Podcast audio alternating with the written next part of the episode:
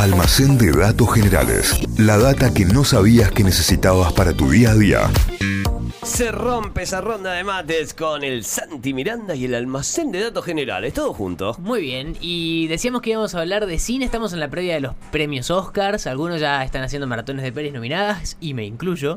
Es, Ah. un, es un gran momento del año para ver cine. Joder, esto es cine, como dice el meme, ¿viste? ¿Cuántas estás viendo por día? ¿Una por día? No, eh, la semana pasada vi eh, tres días seguidos, tres pelis nominadas. Eh, ¿Las nominadas a mejor película? Mejor película. Ah, bien. Que mi- son mi seis. mi no, son más, creo que Son son 8 o ocho, 10. ocho, ocho, ocho. Eh, mi objetivo es tener las vistas a las de mejor película. Si me sobra tiempo y ganas, las de mejor actor, actriz y demás. Eh, y tengo muchas ganas de ver la de eh, Brendan Fraser, The Whale, que todavía Ah, no dicen llegó. que es tremenda. Todavía no está estrenada, pero tengo muchas ganas de verla porque amo a Brendan Fraser. Aparte, denle el Oscar y ya, Ya, ¿no? claro, o sea, ya está. Ya está. Eh, así que hoy vamos con eh, el almacén con un dato eh, estadístico barra curioso sobre películas y presupuestos, lo que cuesta hacer una película. Y vamos a hablar de la secuencia escena más cara o una de las más caras en la historia del cine. Porque se habla mucho, cuando se habla de esto de dinero de las pelis, de las películas más taquilleras, o sea, las que más recaudan.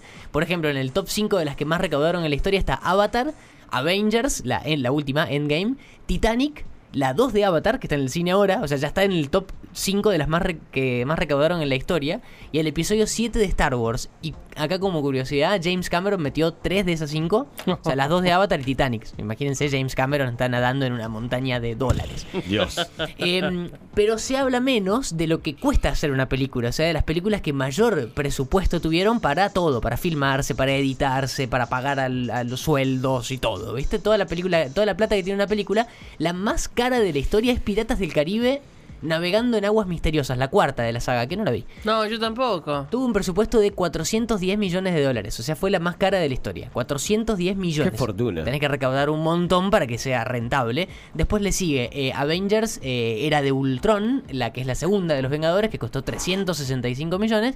Y la tercera es Endgame, que está en la- entre las más taquilleras, que costó 356. Pero recaudó eh, mil millones, por una cosa así. O sea, le fue bien. Eh, pero hoy vamos a hablar de otra cosa, de una peli que ni a palos aparece en estas listas, pero que tiene una particularidad que es que tiene una de las escenas más caras de todos los tiempos, porque muchas pelis cuando tienen el presupuesto calculan cuánto va a costar la película por minuto. O sea, tienen Claro. eh, la duración de la película, tienen el presupuesto total, lo dividen y eso es cuánto cuesta la peli por minuto. Y si los números se van muy arriba, muchas producciones lo que empiezan a hacer es apostar, por ejemplo, al CGI, a los efectos especiales, a las Claro. animaciones, porque sale más barato animar por computadora o hacer miniaturas de un avión que eh, tener un avión de verdad para filmar. Claro. O sea, abarata los costos. Menos Christopher Nolan, que el loquito en Tenet explotó un 747 en serio. Ni le importó. Cuando lo podría haber hecho por animación, ¿no? Pero le explotó un avión en serio para la película. Que, dicho sea de paso, no entendí nada en Tenet. La tengo que ver de vuelta porque no la entendí. Pero bien, volvemos a la escena de la que vamos a hablar hoy. Que fue eh, una en la que no hay explosiones enormes, no hay invasiones de aliens, nada extraño de filmar, sino que eh, fue cara por el tiempo que terminó apareciendo en la película. Y estamos hablando de Vanilla Sky. Un peliculón que a mí me Amo. encanta. Es del año 2001, está dirigida por Cameron Crowe, protagonizada por Tom Cruise, Cameron Díaz y Penélope Cruz. Es una remake de una peli española del año 1997 que se llama Abre los ojos y casualmente Penélope Cruz actuó en las dos. Actuó en la española y actuó en la remake Es que ya es todo. estadounidense. Es que ya está, está bien siempre. Vanilla Sky.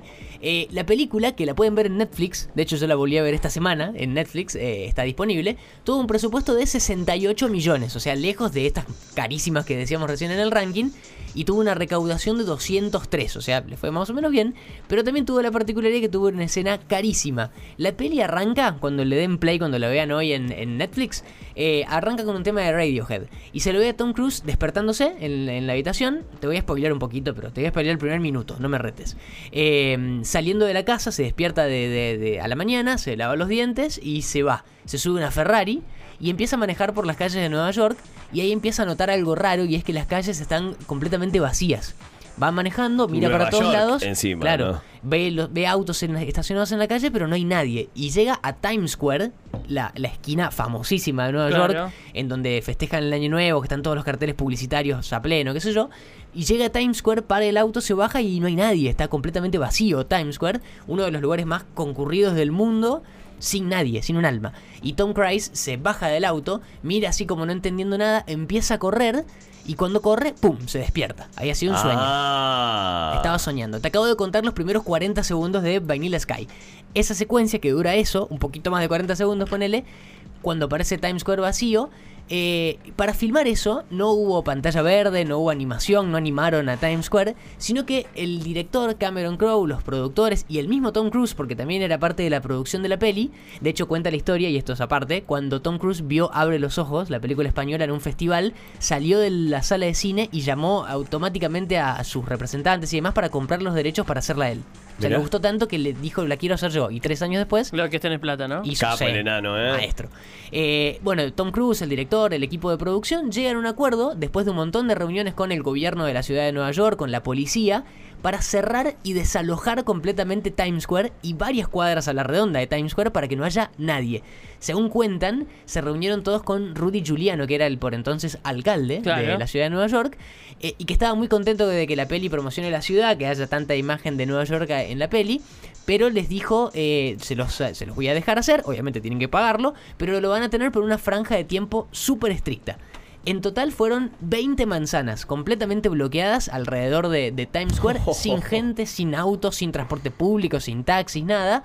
Y el arreglo fue que les iban a dar todo eso el 12 de noviembre del año 2000, o sea, el día puntual, desde las 4 y media de la mañana hasta las 8 y media de la mañana. O sea, 4 horas, ni un minuto más, ni un minuto menos. Eso quiso decir que todo el equipo llegó a las 4 y media de la mañana para armar todo, eh, todavía oscuro. En noviembre en Estados Unidos es eh, casi invierno, o sea Claro. que no, no, hay, no, no hay sol tan temprano.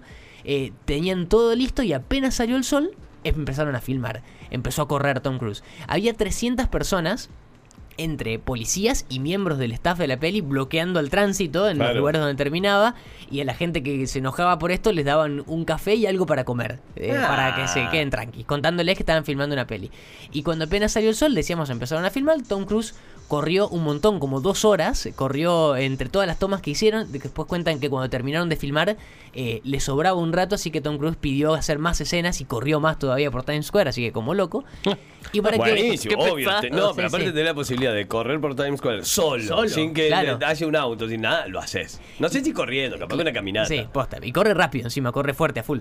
Eh, y para que quede esa escena que dura menos de un minuto, las escenas de Times Square en las que va corriendo y en que no hay nadie, a la peli le terminó costando un millón de euros. Que vos decís, bueno, pero una producción de una peli no es mucho, pero teniendo en cuenta que el presupuesto era de 68 millones, Claro. que un millón se vaya en menos de un minuto de la peli final es un montón. Definitivamente. O sea, era muy poquito de tiempo de película y costó un porcentaje de la, de la película. Terminó saliendo un millón. Obviamente hay escenas, y debe haber escenas del cine actual que costaron muchísimo más, pero en relación al tiempo que estuvo eh, en pantalla, ese menos de un minuto, eh, es la más desproporcionada en costo y tiempo de pantalla, Vanilla Sky y sus segundos que costaron un millón de euros en la historia que contamos hoy. Pueden ir a Netflix, pueden buscarla y verla que eh, todo lo que te contamos y toda esta historia de bloquear Nueva York por 20 manzanas y dejarlo sin gente en un lugar hiper concurrido. Eh, pasa en el arranque de la peli, así que lo pueden ver ahí. Apenas arranca esta la escena, el almacén de hoy con Vanilla Sky y su desproporcionado millón de dólares. Ahí tenés el plan para una tarde lluviosa, ¿no? Ahí tenés el Yo plan estoy viendo la escena en este momento. de ir a verles. Es tremendo. No vi la película, no, no vi la película. Es Ah, en YouTube está, si no quieren ver la peli, quieren ver esta escena, en YouTube está, el, ponen Vanilla Pone Sky primera intro, escena claro. y aparece. Es todo rodado en Nueva York, ¿no? La Sí, peli. sí. 100%. Sí, sí, todo en Nueva York. La escena del. Sí, también, sí, sí, también, también. Mucho en Central no, Park no y demás. No, dije la escena del. ¿Y él me entendió? Sí. La- ¿O no? Eso es en Central Park, sí, sí, todo filmado en Nueva York, de hecho, está muy, muy... Temazo. Hace toda la mañana que hace eso. Es que me Desde dijo que Van- se enteró que era Vanilla Sky. Ahí está. ¿Eh? Me siento Tom Cruise, ¿eh? Ahí. ¿Qué temón? ¿Qué temón? No, además tiene una música tremenda porque esta Sí, es una tiene de las una, una canciones- banda sonora espectacular. Y estuvo nominada a Mejor Canción Original, la canción la hace Paul McCartney, o sea, para que se den una idea. Claro, y Deja. arranca con Radiohead. Sí. Un Sí, sí, bandón, todo. un bandón, lástima a sus fans, pero es una ban- bandón Radiohead. Y eh, bueno, tiene grandísimas, grandísimas canciones. Datazo del almacén de datos generales del día de hoy del Santi Miranda, que lo vas a encontrar como siempre en Spotify, eh, en nuestro canal. Notify Diario, lo encontrás así en Spotify y ahí vas a dar con nosotros, vas a dar con todo el contenido de este programa y vas a dar con el almacén de datos generales como siempre, como cada día queda ahí subido para que ustedes lo tengan, lo compartan y lo repartan, lo reescuchen. Hay una playlist también del Sí. almacén de datos generales. Si buscan almacén de datos generales y van a la opción playlist, le van a aparecer la playlist actualizada con absolutamente todo. Son como 150 horas de almacén de datos generales como para que no le falte nada, ¿eh? Nada, absolutamente Años y años de almacenes. No, no, es que das la vuelta al mundo en bicicleta escuchando el almacén. Ay, qué maravilla. tremendo, tremendo. Te ¿eh? quedan las piernas destrozadas. Almacén de datos generales. La data que no sabías que necesitabas para tu día a día.